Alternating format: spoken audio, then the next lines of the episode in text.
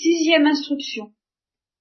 Nous n'avons pas tout à fait fini avec le peuple juif, parce que le Christ étant l'incarnation, je dirais, d'un certain visage de Dieu, beaucoup plus mystérieux que tout ce qu'on peut soupçonner à travers la raison naturelle, même religieuse, même la sensibilité religieuse normale, si j'ose dire, le peuple juif est tout de même une, une lente montée. L'histoire d'Israël est une montée progressive vers le pressentiment de ce visage de Dieu qui va s'incarner avec Jésus-Christ. C'est la montée d'un désir, l'histoire d'Israël. Ce désir euh, qui va en se rétrécissant quant au nombre de ceux qui euh, lui restent fidèles, le petit reste d'Israël, mais qui va en se creusant, en, s'intensifiant, en devenant de plus en plus dévorant, et qui parvient à un paroxysme dans la personne de celle qui ramasse en elle toute, l'histoire d'Israël, c'est-à-dire la Sainte Vierge. Elle est comme un, finistère, comme nous disons en France, un creuset, un, entonnoir, si vous voulez, n'est-ce pas euh, dans lequel tout se concentre petit à petit, toute la longue attente des pères euh, d'Israël euh, arrive à une espèce de pas d'exaspération parce que la Sainte Vierge est calme et, dans un océan de paix, mais de, de paroxysme insoutenable tel que Dieu ne pourra plus lui résister et qu'il enverra son Fils en réponse au désir de Marie qui résume en elle tous les désirs d'Israël. Alors ça, il faut tout de même que nous, nous regardions un peu ce désir du, visage de Dieu, ce que j'ai appelé euh, un jour le visage de Dieu qui ne ressemble à rien, visage inconnu de Dieu, ce, désir dans le cœur d'Israël. Alors il faut revenir un peu sur cette histoire. Au fond, il y a, il y a trois parties dans l'histoire du peuple d'Israël, très sommairement. Il y a ce que j'appellerais la préhistoire, celle où le peuple d'Israël n'était encore qu'un clan, le clan d'Abraham, une famille en somme. Et c'est l'histoire de cette famille, la préhistoire d'Israël. Et c'est la partie qui, pour mon cœur, je l'avoue, mis à part peut-être la traversée du désert, euh, c'est celle qui est la plus éloquente. Abraham, Isaac, Jacob, les douze enfants de Jacob, Joseph. Et alors à ce moment-là, euh, se réalise la promesse faite à Abraham, je multiplierai ta descendance comme les étoiles du ciel et le sable de la mer, le peuple d'Israël se met à pulluler en Égypte, mais dans des conditions qui n'étaient pas celles que Abraham aurait pu rêver, mais peut-être celles qu'il a pu soupçonner au, cours d'un rêve mystérieux et douloureux qu'il fit peu après les premières promesses de Dieu, et où il y eut des larmes et du sang et euh, une angoisse qui a opprimé, oppressé le cœur d'Abraham, euh, et qu'il n'a pas bien comprise. C'était le pressentiment des souffrances de son peuple en Égypte au temps où il est devenu un peuple. Et en deuxième partie de cette histoire, alors c'est celle où le, prophétisme qui caractérise toute la famille d'Abraham, sur lequel nous allons revenir un peu, alors le prophétisme est tout entier et est la seule guide de ce peuple. Moïse, d'abord, le plus grand des prophètes, euh, arrache ce peuple à la servitude égyptienne, lui fait traverser la mer Rouge, ce qui est magnifique, lui fait traverser le désert, ce qui est moins drôle, et le mène aux portes de la terre promise, puis d'autres prophètes succèdent à Moïse, euh, c'est une période plus confuse qu'on appelle celle des juges, mettons, des prophètes qui, des prophètes ayant le pouvoir, au fond les juges, c'est un peu ça. Ce sont des prophètes qui se relaient pour euh, diriger les armées, diriger la conquête de la terre promise, et commencer à organiser le peuple d'Israël. Et ça va jusqu'à Samuel, ce moment euh, douloureux entre tous dont je vous ai déjà parlé, et où euh, Israël refuse de continuer à être dirigé par des prophètes, et, où il veut être dirigé par des rois, comme tout le monde. Et à partir de ce moment-là, le prophétisme continue en Israël, mais alors ça devient presque immanquablement un prophétisme persécuté. il y a, il y a vraiment les deux pouvoirs, temporels et spirituels, à partir de à partir de Saül, le premier roi d'Israël, le pouvoir temporel, et puis les prophètes qui continuent à à prophétiser et à, à la fois entretenir la flamme du désir des, des purs d'Israël et puis menacer les rois et les, tous les idolâtres de ce qui va leur arriver et de ce qui ne manque pas de leur arriver. Eh bien, reprenons un peu, nous n'avons pas du tout, je ne vais pas dans le détail de ces trois parties d'histoire d'Israël, mais enfin, ce qui m'intéresse, c'est le pressentiment progressif de ce visage de Dieu qui va s'incarner au cours de ces trois étapes. Et alors là, tout de suite, je m'arrête sur Abraham. Abraham m'embête beaucoup parce que parce que Abraham, il est un peu hors série. À quoi comparerais-je Abraham, comme dirait. Notre Seigneur pour euh, le royaume des cieux. Eh bien, ce qui me vient à l'esprit, c'est ce qu'on appelle, en termes de, d'opéra, musique lyrique, l'ouverture musicale. Vous voyez, avant que le rideau ne se lève, quand on joue un, opéra, il y a ce qu'on appelle une ouverture musicale, c'est-à-dire un morceau qui n'est pas chanté, qui est joué par l'orchestre, et où tous les thèmes qui vont venir et qui vont se développer par la suite, eh bien, euh, apparaissent, euh, ébauchés, pour que le public s'y habitue, en quelque sorte. Alors ce que je trouve d'extraordinaire dans Abraham, c'est que tout ce qui vient, non seulement toute l'histoire du peuple juif, mais l'histoire de Jésus-Christ et l'histoire de l'Église est euh, présentée sous forme d'ouverture musicale dans, dans Abraham. Et pourquoi? Eh bien parce que Abraham, je le définirais, celui qui a compris le cœur de Dieu. Et c'est pour ça qu'il a cru. Et c'est pour ça que cette foi a été tellement précieuse au cœur de Dieu, qu'elle a touché le cœur de Dieu. C'est en vertu de cette loi que on ne croit vraiment que les gens en qui on a confiance. Et on a confiance vraiment que dans les gens qu'on comprend.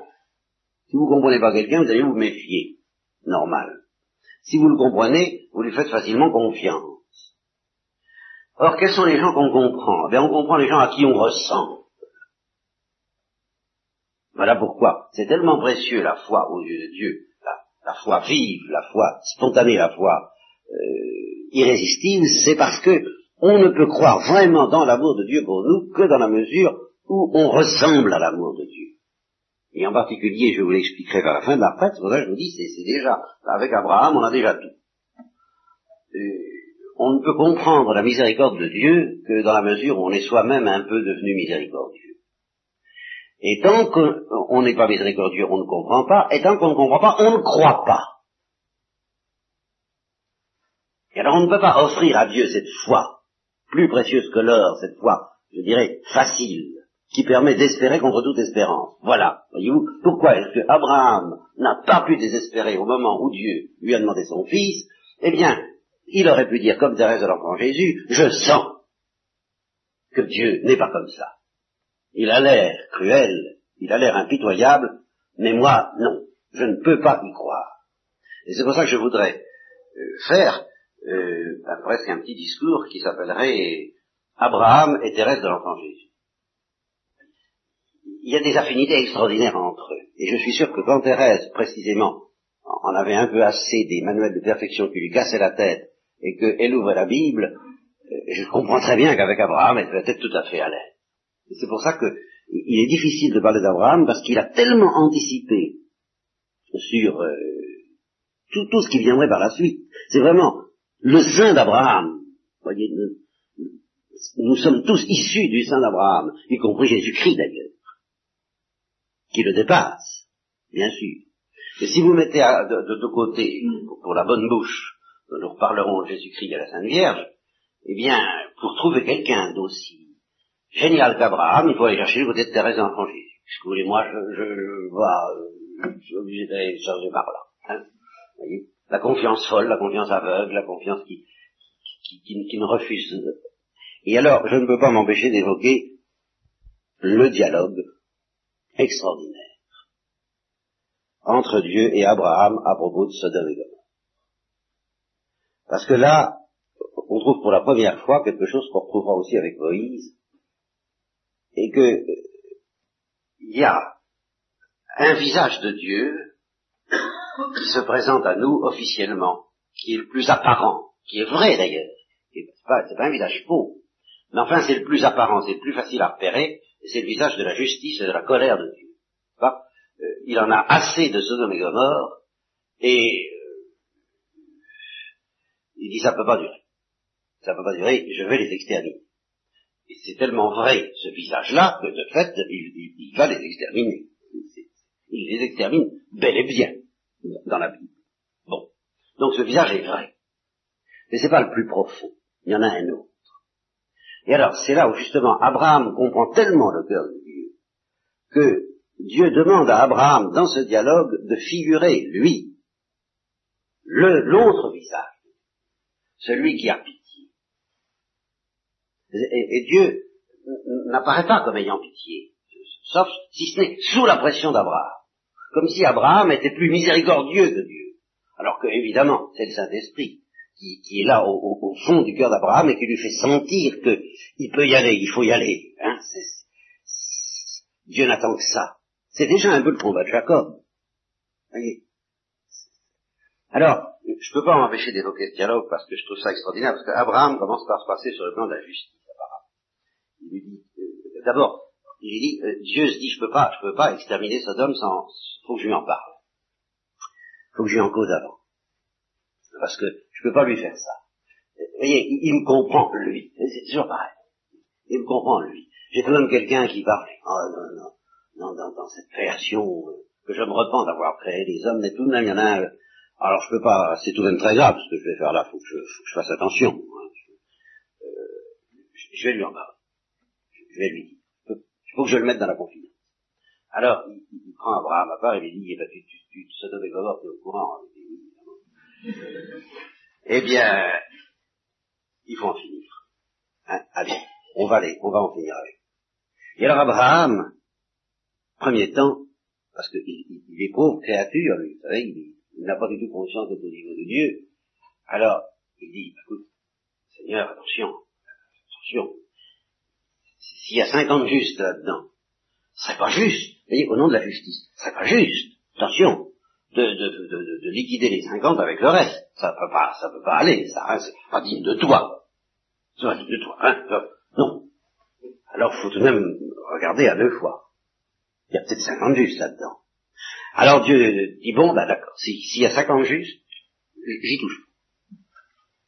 Oh, merci, alors là, Seigneur, je, je vous reconnais bien là, enfin j'en attendais pas moins de vous. Alors, euh, bon, 50, 50, enfin 50, 50, euh, bon, peut-être qu'il n'y aura pas. Hey, on va pas être à 5 juste point, 45, ça. 45, d'accord, ça. Oh, bon, merci Seigneur, euh, t'as vu à 45, oh, excusez-moi, hein, si j'insiste, peut-être que, peut-être qu'il y en aura 40, hein. Euh. Alors, euh, je lui dis, bon, 40, soit. Alors oui, c'est ça. Dieu lui dit, euh, d'accord, s'il y en a 40, je leur pardonne. Et s'il y en a 30 Eh bien, s'il y en a 30, la même chose. Je leur pardonne. Ah, alors Abraham me dit, bon, ben écoutez, là, vous êtes, là, ils peuvent pas se plaindre. Ils peuvent pas se plaindre. Ça vraiment, alors là, si vous leur pardonnez à 30, ils peuvent pas se plaindre. Mais, euh, à mon avis, il y en aura que 20.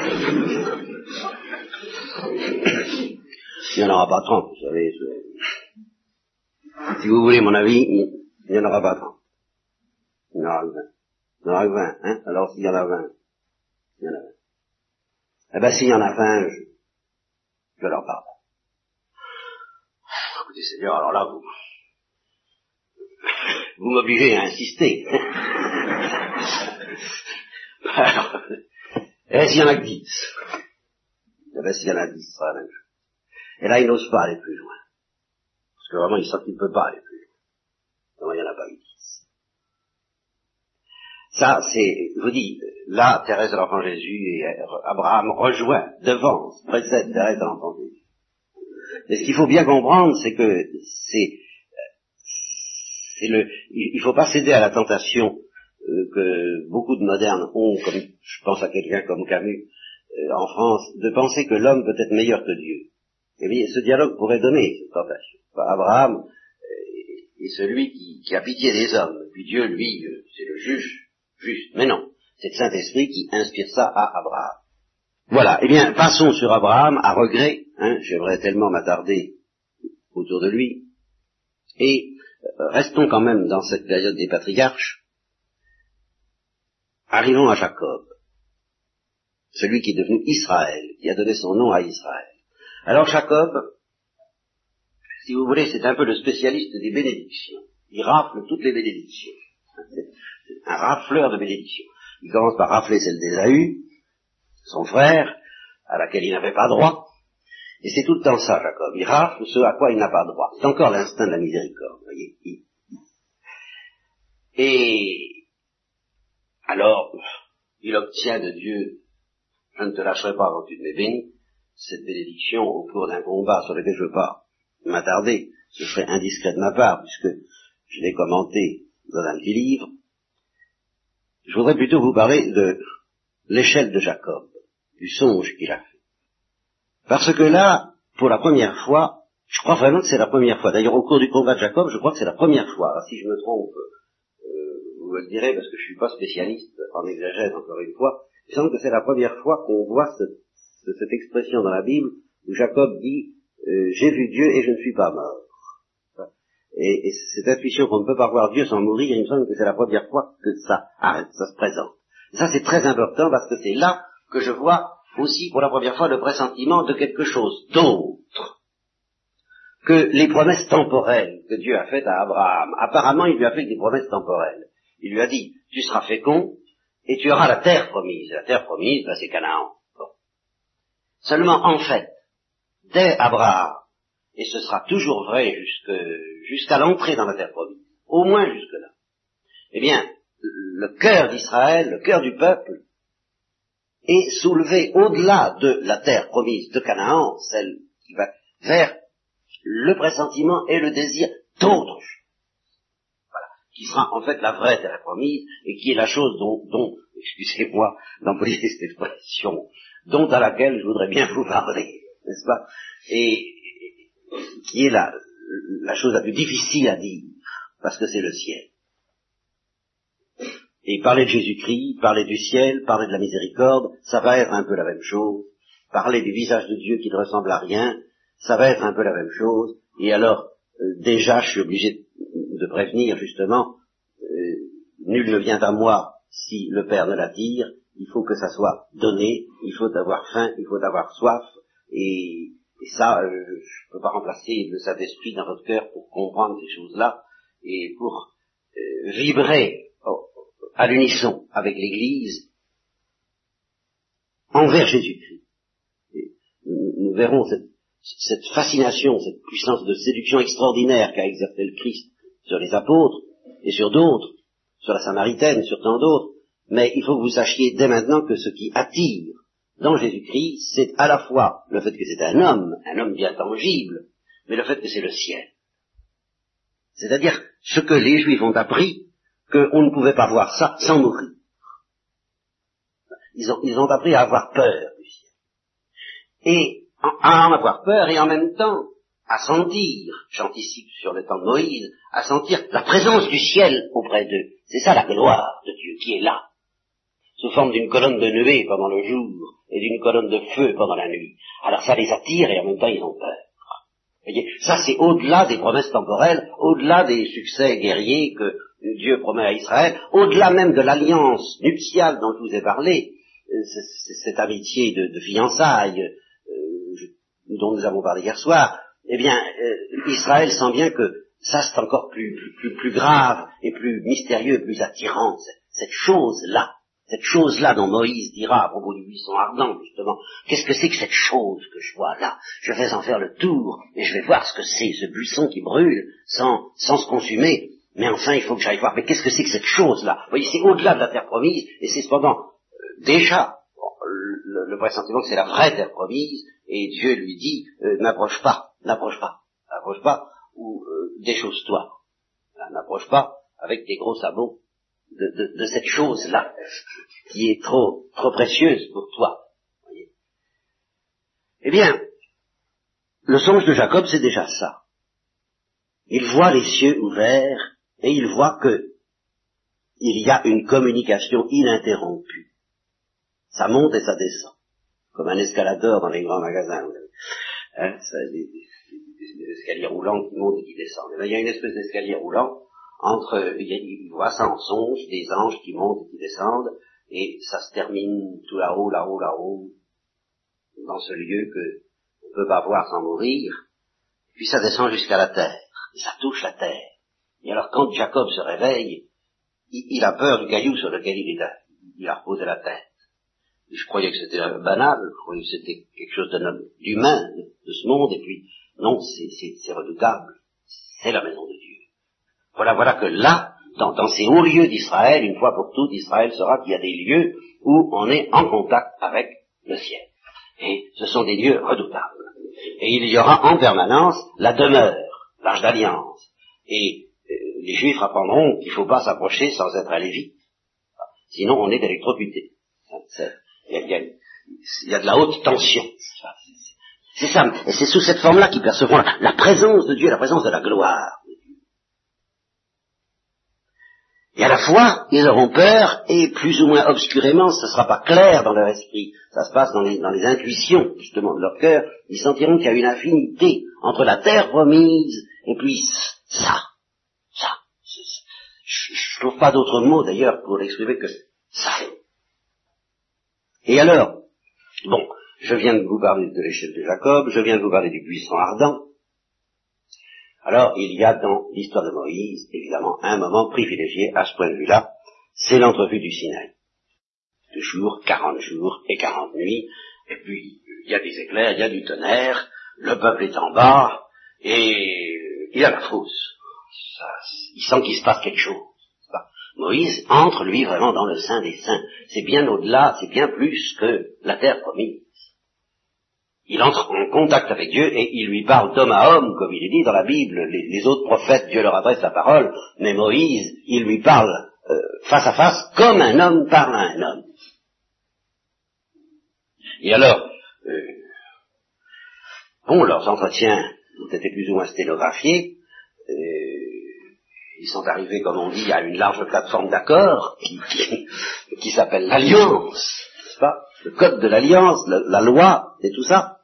Mais il y a ce moment extraordinaire. Voyez, si vous voulez comprendre Jésus-Christ, il faut vous attarder autour de ces moments-là, où Moïse lui dit, fais-moi voir ta gloire. il sent bien qu'il n'a pas tout vu. Et, que, à ce moment-là, Moïse, la terre promise, la descendance, la, protection d'Israël, à ce moment-là, il, il, oublie tout ça, il s'en moque, il est en présence de l'être qui De ce buisson ardent déjà dont il a pressenti cette chose, alors il, il, a envie d'aller au ciel, il, oublie la terre, c'est fini, il a envie d'aller au ciel, fais-moi voir ta gloire. Et Dieu lui dit, tu peux pas, tu peux pas la voir sans mourir, justement. Et l'heure n'est pas venue pour toi de mourir.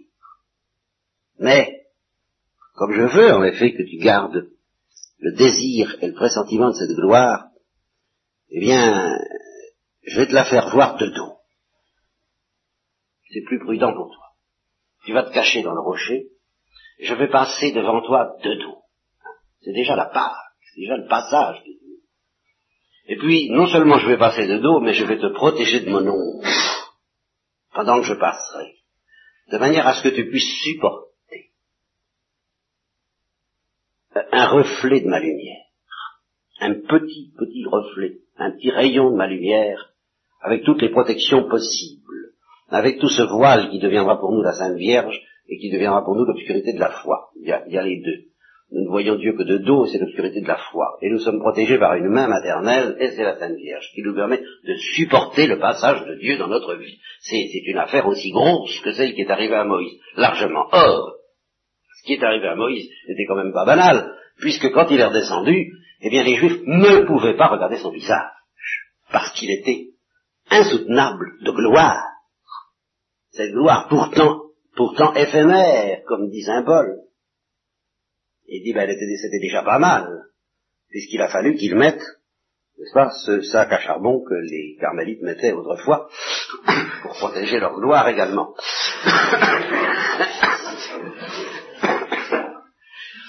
Et pas un voile pour que les,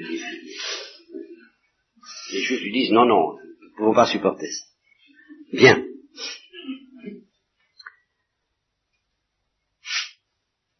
Alors, après ça, il y a donc cette traversée du désert sur laquelle je n'ai pas le temps de m'attarder autant que je voudrais. Il y a l'épisode de Samuel. Je voudrais bien vous parler de Saül, de David et de Salomon. Parce que là, il y aurait bien à dire. Et j'ai l'impression que Saül, ah, c'est un des personnages les plus les plus inquiétants et les plus extraordinaires de la Bible. Saül, c'est vraiment l'homme tourmenté. C'est vraiment le compliqué. C'est celui qui gâche tout, même ses propres qualités. Il a, il a, d'excellentes choses et il gâche tout. Il gâche tout parce qu'il n'est pas simple, parce qu'il n'est pas humble, parce qu'il est retors, parce qu'il se méfie. Saül, c'est celui qui se méfie, c'est celui qui est jaloux, c'est vraiment le roi selon le cœur du peuple. Vous vouliez un roi, vous vouliez un roi, eh bien vous l'avez. Seulement Dieu, c'est ce qu'il fait. Au fond, je vous ai dit, la fin d'Israël commence avec Samuel, enfin, avec le, moment où Samuel est, remercié par le peuple d'Israël, qui décidément ne veut plus de prophète à sa tête et veut un roi c'est la fin du peuple d'Israël, mais je dis aussi, c'est pour ça que je vous en parle ce matin, c'est le commencement de Jésus. Parce que jusqu'à présent, il n'y avait que des prophètes, il n'y avait pas encore de roi, mais le vrai roi, Dieu l'avait bien en tête, il avait bien l'intention de donner un roi à Israël. Mais un roi alors qui ne serait plus seulement le roi d'Israël, qui serait le roi du monde, qui serait le roi de l'univers, le roi des anges eux-mêmes, le roi des rois, tout à fait. Voilà l'idée de Dieu. Ah, vous voulez un roi Ben, je vous en donne rien. Mais selon mon cœur. Je vais commencer par vous en donner un selon le vôtre. ça sera Saül. Et puis je vais le, remplacer, parce qu'il aura démérité, par un roi qui sera déjà Jésus-Christ, selon mon cœur, David. Et alors il y aura cette, ce, mystère extraordinaire des relations. Alors là, moi je voudrais vous en parler, euh, je vais avoir beaucoup plus de temps pour vous parler de ça. Les relations d'amour-haine, d'amour et de haine entre Saül et David. cette délicatesse permanente et obstinée de David, qui, à plusieurs reprises a, la vie de Saül entre ses mains, et qui le lui démontre, qui lui dit, mais tu vois bien, tu vois bien que je te fais pas de mal, tu vois bien que tu es loin, tu, es déjà Jésus-Christ à mes yeux, tu es déjà le roi, alors, alors je t'aime, je te respecte, je ne te tue pas, comprends, je ne suis qu'une puce. Il dit, tu cours après quoi Car David a peur, David est un homme qui a peur, David est un homme, est, un homme très humain. Et puis cette amitié de Jonathan, cette David, enfin toutes ces choses-là qui sont merveilleusement complexes et merveilleusement belles. Et puis quand je vous entends, quand je vous entends jouer de la euh, Cora, c'est ça? Eh bien, je me fais un peu l'impression de Saül euh, calmé par David. voyez, je, ça, ça, aussi c'est extraordinaire, le pouvoir de la musique pour chasser le démon du cœur de Saül, hein, ce pouvoir de David. Et Saül apprécie, mais, mais, mais il est jaloux, fort Parce qu'il sent bien que c'est pas ça, son genre de royauté qui, qui triomphera, c'est celui de David. Il sent bien ça. Et alors, il voudrait aimer David, et David fait tout ce qu'il peut pour se rendre aimable, vraiment. Mais il ne peut pas, parce qu'il n'accepte pas, au fond, de laisser la place à l'élu de Dieu, à celui qui a été choisi par Dieu, et qui a été choisi par Dieu de manière très très caractéristique, puisque euh, lorsque, je ne sais plus si c'est Samuel ou Élie, qui, va trouver, non, c'est Samuel qui va trouver le père de David, c'est-à-dire Élie. Et il a, il a sept enfants, il dit, bah, c'est un des tiens qu'il faut, qu'il va être roi. Alors Élie amène tout de suite les, mieux, quoi. Et les uns après les autres, et David dit non, c'est pas celui-là. c'est pas celui-là. Je vois bien que c'est pas celui-là. moi, il me plairait bien, mais euh, Samuel plutôt lui dit, euh, c'est pas celui-là. Moi, il me plairait bien, mais c'est pas lui. Alors, euh, il lui dit, j'en plus d'autres. J'ai plus d'autres. Il en a encore un, là, petit. Enfin, ça compte pas. Voyez? Il, il, compte pas. Celui-là, il compte pour rien. Il compte pour du beurre, comme on dit en France. Ben, amène-le quand même, parce que, enfin, faut, faut, faut faire les choses consciencieusement. Euh, puis, puis je vois pas comment, puisqu'il paraît que c'est un, c'est un fils à toi. Alors, euh, amène-le quand même. C'est toi qu'il le voit. Sans s'y attendre. Le petit David.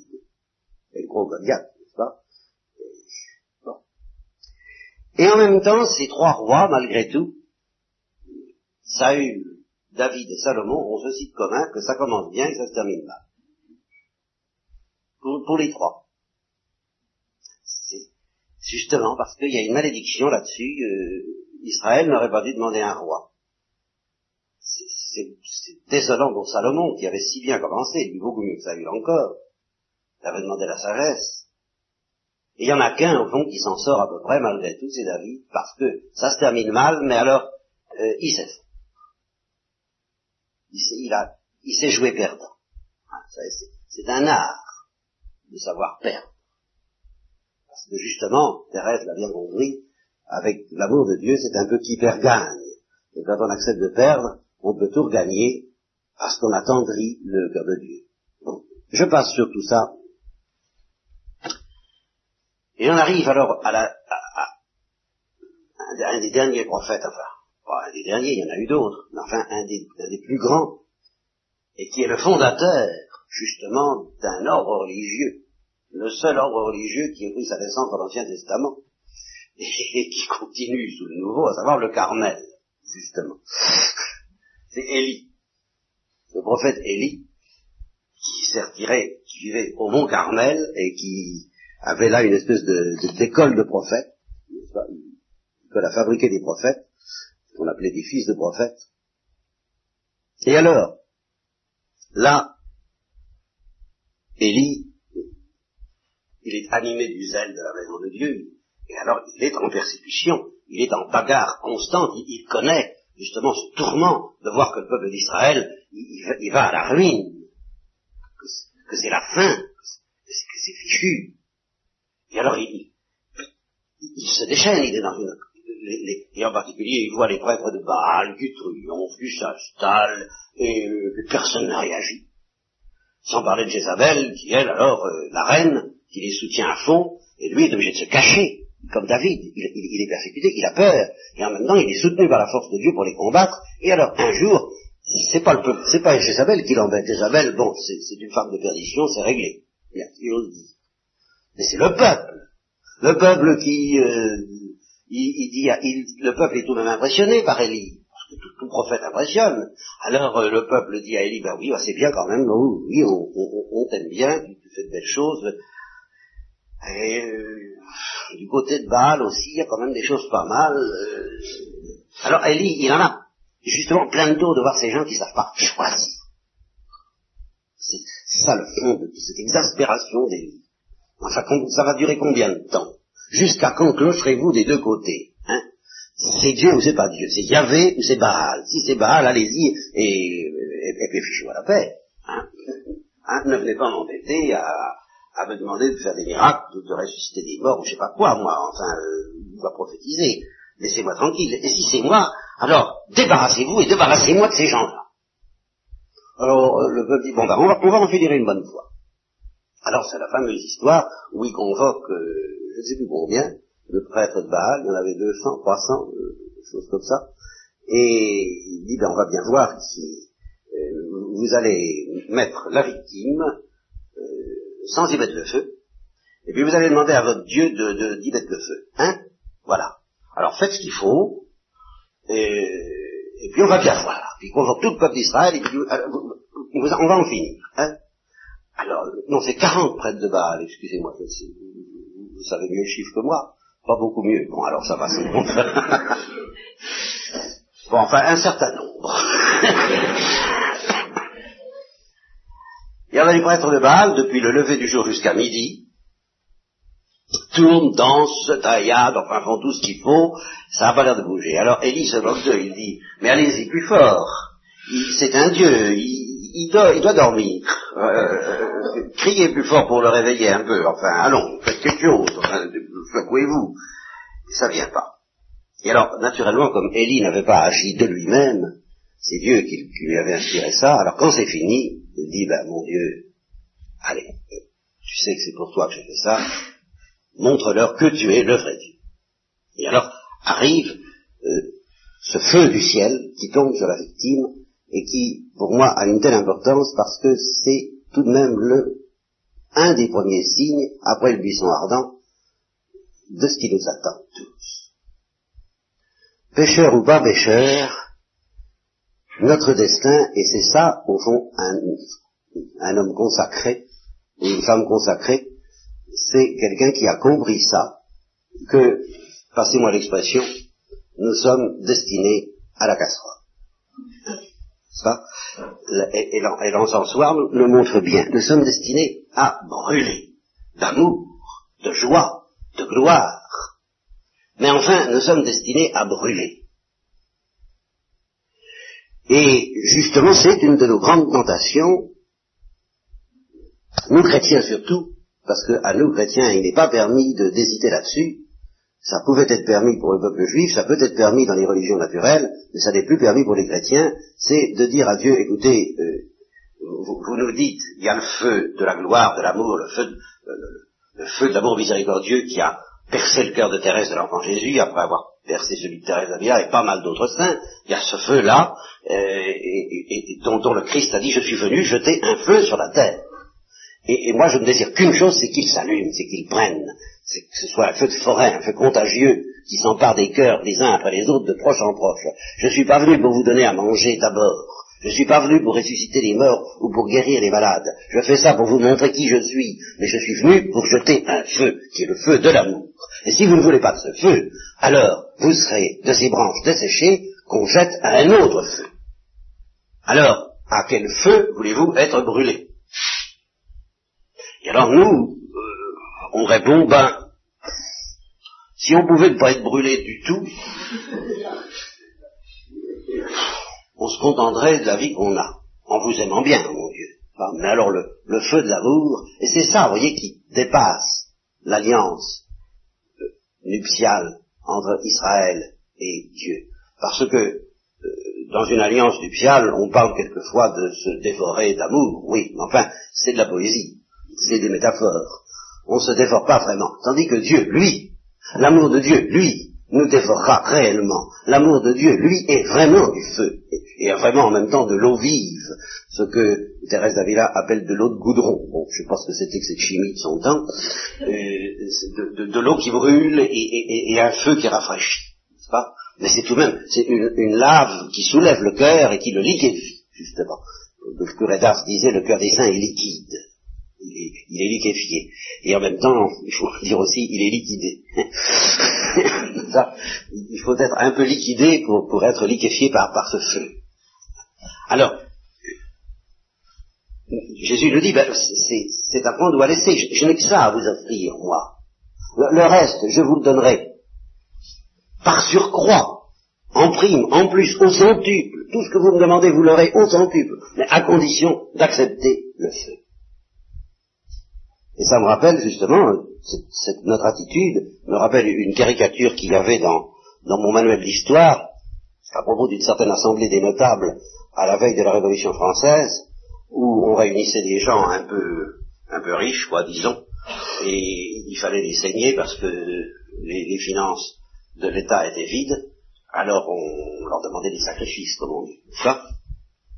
Et la caricature représentait ces notables, ces gens un petit peu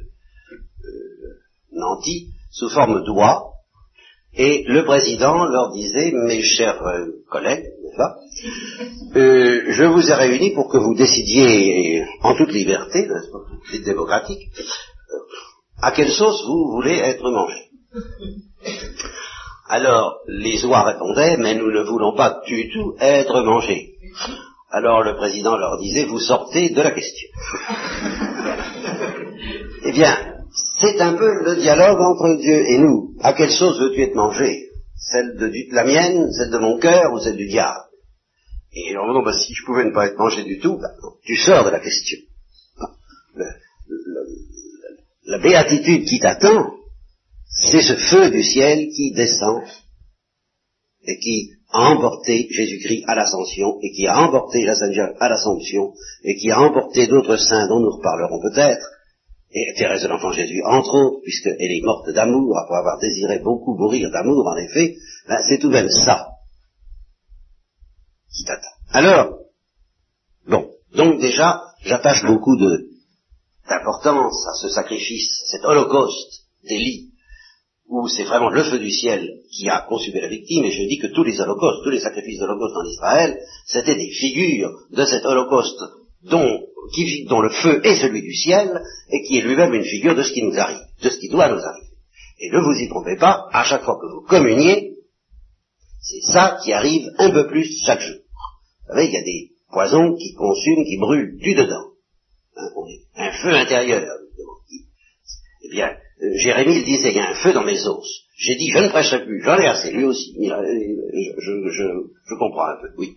Alors, je ne prêcherai plus, j'en ai assez. Mais un feu était dans mes os, dit Jérémie, qui fait que je ne pouvais pas m'arrêter. Eh bien, si vous voulez que ce feu s'arrête en vous, je dirais, cessez de communier. Parce que ça, c'est pas la peine d'espérer ne pas être consumé du dedans, à moins de mettre des obstacles, alors dans ce cas, à quoi bon communier Si c'est pour y mettre des obstacles? Mais euh, le royaume des cieux, dit Jésus-Christ, euh, grandit et, dévore tout, même quand vous dormez. Du moment que vous y consentez, et c'est ça que signifie la consécration religieuse, vous signez là en bas, mais qu'est-ce qui va m'arriver? Ben, Vous verrez bien, on s'occupe de vous. Qu'est-ce que je dois faire? Vous occupez pas. La maison charge de tout. c'est ça la, la profession religieuse. On, signe, j'accepte d'être brûlé par le feu de l'amour. Voilà. Alors il y a évidemment euh, une ordonnance qui accompagne, qui accompagne le traitement. Le traitement, c'est l'Eucharistie. Alors il y a une ordonnance, c'est-à-dire que si vous voulez que le médicament fasse tout son effet, il y a un régime à suivre, n'est-ce pas? Euh, Un peu de jeûne, voyez? N'est-ce pas Pas trop manger, pas trop boire, euh, euh, pratiquer une certaine hygiène morale, physique, à, tous les plans, quoi. C'est la sagesse de la vie monastique. Saint Benoît, c'est ça. Il vous explique l'ordonnance à suivre pour que l'Eucharistie vous brûle du dedans. C'est exactement ça. Mais c'est pas, c'est pas ce que vous faites dans la vie monastique qui va faire quelque chose. Ça, ça fait rien du tout. C'est le médicament qui agit. C'est-à-dire l'Eucharistie, c'est-à-dire le corps du Christ. Donc Saint Augustin a bien dit, quand tu manges l'Eucharistie, quand tu reçois l'Eucharistie, ne t'imagine pas que c'est toi qui me manges, c'est moi qui te mange. Donc c'est bien ça. Moi, le, le roi d'amour, le roi d'amour, le feu descendu du ciel, je te dévore à petit feu. À chaque fois que tu manges mon corps, que tu bois mon sang, à condition que tu observes euh, un minimum. Mais vraiment un minimum.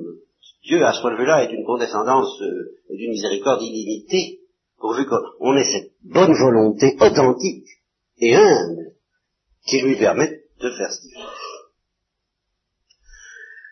Donc le feu du ciel dévore la victime d'Élie, et alors naturellement, euh, le peuple est tout à fait enthousiasmé, comme un seul homme, il dit Élie au pouvoir, quoi, comme, comme, comme, comme le peuple juif dira Jésus-Christ au pouvoir quand il verra la multiplication des pains, alors Élie se dit, bon, faut en profiter parce que ça va, ça, ça va pas durer. Bien.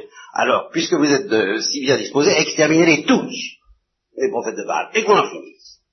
Et alors, ils sont exterminés, et à ce moment-là, il se passe ce qui se passe souvent dans la vie des prophètes, et sans prétendre être un prophète euh, quant au positif, j'en sais quelque chose quant au négatif, c'est-à-dire que, après avoir été plus ou moins soutenu par la force de Dieu pour accomplir ce que Dieu demande, eh bien, on retombe comme un soufflé, on se dégonfle, c'est exactement ça, et, on a, et on prend peur de ce qu'on a fait parce qu'on a fait des choses qui justement ne sont pas à la mesure humaine, et on redevient un homme, un pauvre homme, quand c'est fini.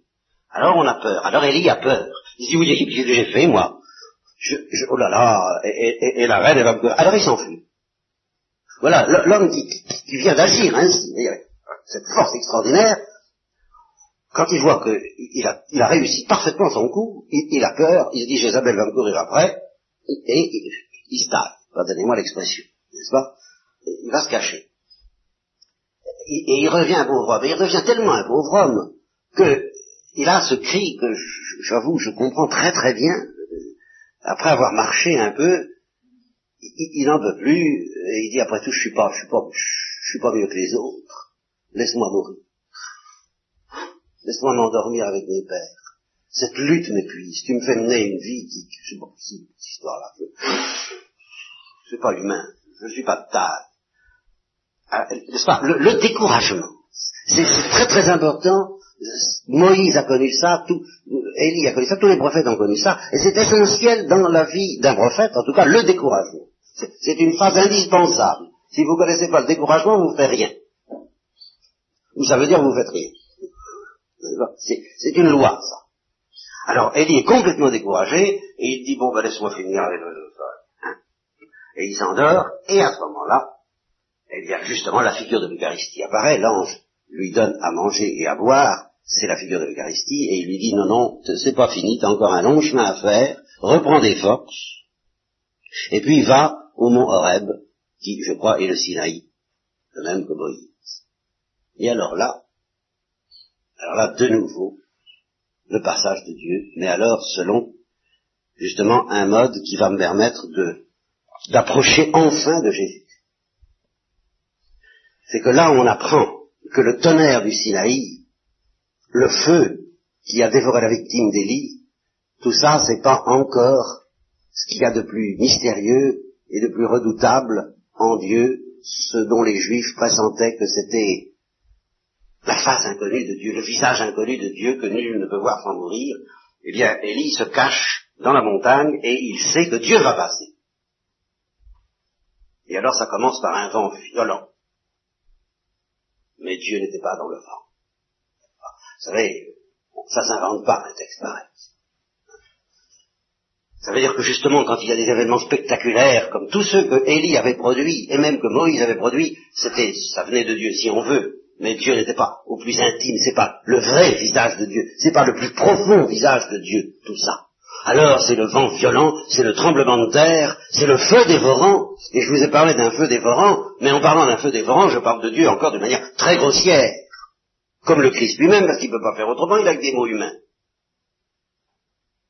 Alors justement, pour aider à pressentir qu'au-delà des mots humains, il y a quelque chose qui n'a pas de nom dans aucune langue, et qui est beaucoup plus redoutable que le feu, c'est ça qu'il faut comprendre, c'est qu'il y a quelque chose qui est plus redoutable que le feu, que le vent, que le tremblement de terre, et la Bible ne trouve rien d'autre pour le qualifier qu'un murmure doux et léger. Un, je ne sais quoi qu'on a beaucoup de mal à entendre, hier soir on nous parlait du silence, ben c'est justement ça. Au fond, au-delà de tout, il y a quelque chose de plus redoutable que tout le bruit que font les hommes et que font les démons, le silence. La brise insaisissable à la musique, la musique, mais la musique qu'on a du mal à entendre. C'est à ce moment-là que c'est le plus beau en général, la musique, c'est quand on a du mal à l'entendre. Alors cette musique-là, alors dès lit, le texte est saisissant parce que euh, Dieu n'était pas dans le vent, Dieu n'était pas dans le feu, Dieu n'était pas dans le tremblement de terre, et après ça vint un murmure doux et léger, euh, une, brise, une, brise insaisissable, et dès que, que l'entendit, il se voile dans son manteau. Et alors là, il, tremble de peur et de joie à la fois. Parce que là, il sait que c'est Dieu. Eh bien, voilà à quoi nous en sommes arrivés, si vous voulez, en, méditant sur ce que Dieu a fait avec le peuple d'Israël, le pressentiment qu'il y a un visage de Dieu qui ne ressemble à rien, et qui est à la fois infiniment désirable, et qu'on ne peut pas voir sans mourir, et, et, qu'il y a, j'y reviendrai, qu'il y a surtout la consonance de Dieu ça a deux défauts, il a deux défauts, la transcendance de Dieu. C'est que, ou bien, elle casse tout, alors ça c'est le feu du ciel, c'est l'extermination des prophètes de Baal, c'est le tonnerre, c'est les éclairs, c'est le tremblement de terre, casse tout sur son passage, alors on a peur, ou bien, elle dit rien. Alors on s'en aperçoit même pas, on la remarque même pas. C'est la manne je vous hier. Eh bien, dans les deux cas, c'est la transcendance de Dieu. Et le, visage le plus vrai, c'est celui qui ne dit rien. C'est celui qu'on ne soupçonne pas si ce dans le silence. Et alors, ce visage-là, bien, c'est décourageant dans les deux cas. Parce que si on a affaire au visage qui fait du bruit, ben, on a envie de se, sauver, c'est bien normal, on a peur humainement. Et si on a affaire au, visage qui ressemble à rien, qui est ténu, qui est insaisissable, qui est imperceptible, eh bien on va le rater tous les jours. On va le rater infailliblement, on va passer à côté. On va tout le temps passer à côté. Comment voulez-vous pas passer à côté de Dieu si c'est ça? S'il est tellement transcendant qu'on ne le voit même pas. Comment voulez-vous faire? Eh bien, c'est ce visage, infiniment redoutable, infiniment désirable, infiniment imperceptible, c'est celui-là qui va s'incarner et se rendre visible et charnellement touchable et charnellement mangeable et charnellement buvable dans la personne, dans le visage, dans le corps et le sang de notre Seigneur Jésus-Christ, c'est-à-dire du Verbe qui va s'incarner. C'est ce visage-là. Il faut bien comprendre que le Christ, n'est pas l'incarnation de Dieu comme ça, c'est l'incarnation de Dieu, mais dans son visage le plus mystérieux, le plus redoutable, le plus insaisissable et le plus affolant, je dirais, de, joie, de, gloire, d'amour, de, délice et, de, détresse pour ceux qui ne le trouvent pas. Vous voyez, quand on est embarqué dans, cette faim, dans cette soif de ce visage de Dieu, on, se dit, mais je, vais mourir si je le vois, puis je vais mourir si je ne le vois pas. Alors, qu'est-ce que nous allons devenir? Je vous ai souvent dit, le plus malheureux des hommes sont ceux qui sont possédés par cette maladie de Dieu. Eh bien, Jésus-Christ est la réponse, il dit, ben, tu vois, je suis un homme, je suis ton frère, j'ai une adresse, elle est en Galilée, elle est euh, partout où il y a l'Eucharistie, elle est partout où il y a des prêtres, elle est partout où il y a des chrétiens, j'ai une adresse, viens me voir, je t'accueillerai humainement, fraternellement, simplement, ce sera très, très, très à ta portée, et en même temps, sans que tu t'en aperçoives, eh bien, tu seras emporté dans ce cœur de Dieu qui ressemble à rien et qui t'aime tellement.